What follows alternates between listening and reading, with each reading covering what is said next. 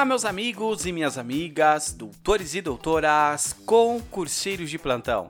Sejam todos muito bem-vindos ao primeiro episódio desta segunda temporada deste maravilhoso podcast, que é o podcast do Direito Penal do Zero.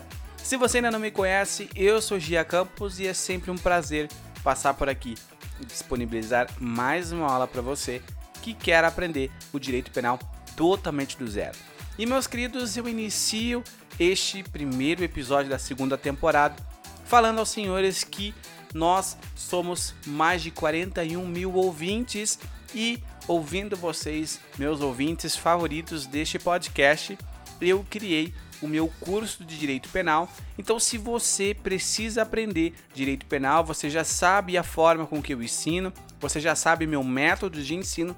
Então, se você quiser adquirir o meu curso de direito penal, as aulas são gravadas em vídeos, tem um material de apoio, você consegue também responder questões. É, se você deseja, entra no Instagram do Direito Penal Zero podcast, vai na bio. A bio é a descrição do nome lá, onde está o nome do Direito Penal do Zero. Tem um link lá, clica nesse link e você já vai ver lá curso Direito Penal do Zero clica nesse, nesse link e você já vai ser uh, direcionado para a página de compras do produto e aí você vai ver. Meus queridos, aproveite porque o valor está muito abaixo do mercado. É para ajudar você que quer aprender o direito penal do zero e também você já me dá uma força, né? Porque eu estou aqui há exatamente um ano gerando conteúdo de forma gratuita para você para te abençoar. Então, me abençoa lá compra esse curso porque eu tenho certeza que você não vai se arrepender. É muito melhor do que só ouvir aqui um podcast por semana. E ainda gostaria de te lembrar que se caso você ainda não segue o nosso podcast, clique no botão seguir, por favor. Isso ajuda muito o nosso crescimento aqui. E meus queridos, hoje nós iremos falar sobre a lei penal em relação às pessoas. Em primeiro momento, a aplicação da lei penal ela deve ser de forma igualitária e proporcional para todos aqueles que acabam se submetendo a um ordenamento jurídico brasileiro, ou seja, aqueles que habitam no território brasileiro, eles devem ter um tratamento igual. Quem diz isso? A nossa própria Constituição, na uh, lá no artigo 5 da Constituição, que vai falar que o princípio constitucional que é da igualdade. Então, todos nós, eu e você que está me ouvindo, nós somos iguais. Jean, existe alguma forma de ser desigual? Ah, é claro que existe. Tudo é possível e nós vamos ver quem não se submete a essa lei penal em relação às pessoas. Então, meus queridos, ocorre que essa primazia ela de fato não é uma regra, como acabei de citar os senhores.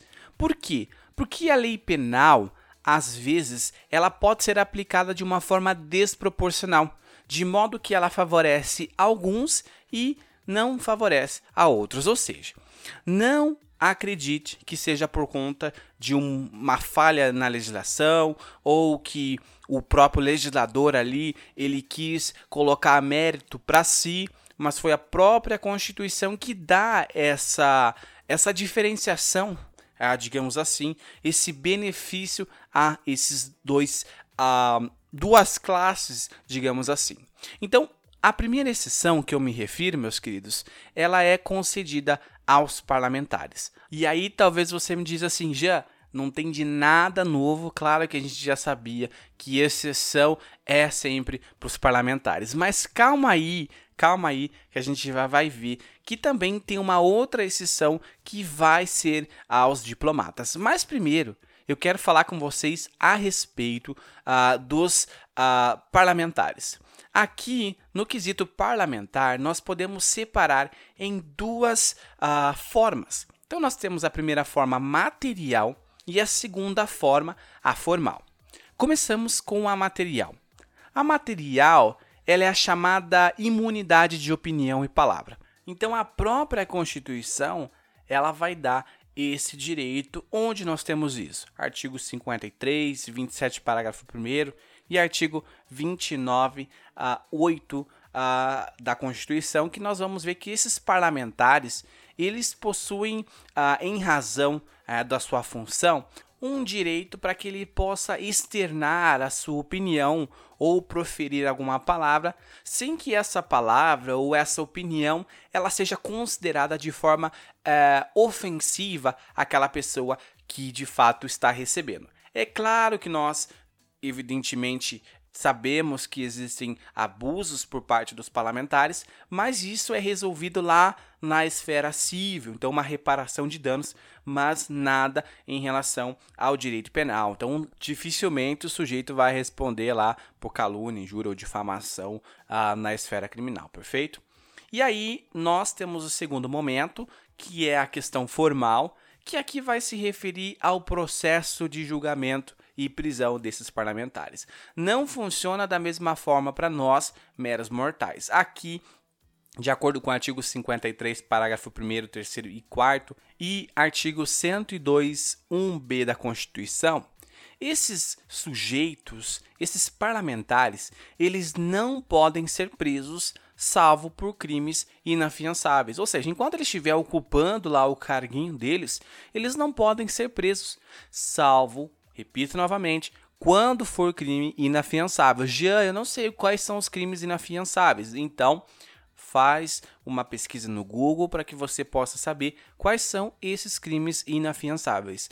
E também o órgão que deve julgar esses sujeitos, esses parlamentares, ele é um órgão específico, qual seja o STF. É claro, né? Não poderia ser diferente. Então, o STF vai julgar esses sujeitos que não podem ser presos salvo por crimes inafiançáveis e possuem uma garantia material para falar o que eles quiserem, sem que de fato eles uh, possam uh, ter essa liberdade de expressão tolhida, tá bom? E por fim, nós temos os diplomatas. Aqui esses diplomatas eles não receberam esse benefício por conta da Constituição, mas sim para a Convenção de Viena de 1961, ou seja, um tratado internacional que o Brasil ratificou e que dá direito a esses a diplomatas não se submeterem às leis brasileiras. E eu torno a repetir, não se submeterem às leis brasileiras. Aqui, meus queridos, percebam que ele vai abarcar aonde? Os diplomatas, os secretários, os, as embaixadas, onde está a embaixada. Então, se tem uma embaixada é, de, dos Estados Unidos, por exemplo, lá, que é o que acontece mesmo em Brasília, aonde está a embaixada, onde é o território dessa embaixada, não se submete à lei penal brasileira. Também esse, esse benefício né, de não submissão às leis penais brasileiras, elas vão se estender aos familiares desses representantes, desses embaixadores e também aos representantes de quem? Do Vaticano. E ainda, para finalizar, não se submetem os chefes de estados, de quais estados? Estados estrangeiros, né? Presidentes, reis, rainhas, membros de sua comitiva, por fim, até os familiares desses é, chefes de estados, então o presidente da Holanda, como por exemplo. Então, esse ministro, né, que não é presidente, esse ministro, ele acaba não se submetendo às leis penais brasileiras. Por quê? Porque a Convenção de Viena, ela conferiu tal direito a esses sujeitos. Então, queridos, essa foi a nossa aula de hoje, espero que você tenha gostado. E se você estiver procurando um curso preparatório para te ajudar a aprender de fato o direito penal do zero, se você nunca entrou numa faculdade de direito e precisa aprender o direito penal para ser aprovado uh, no seu concurso dos sonhos, para garantir a tua vaga, então entre no Instagram direito penal do podcast, clique no link da descrição lá na bio Daí é só você clicar no curso Direito Penal do Zero que você vai ser remetido para a página de compra do produto e assim você vai estar se ajudando e me ajudando também. Queridos, um forte abraço, muito obrigado a você que me acompanhou até aqui e espero que no ano de 2022 nós possamos passar muito mais tempo juntos. Um forte abraço e até mais!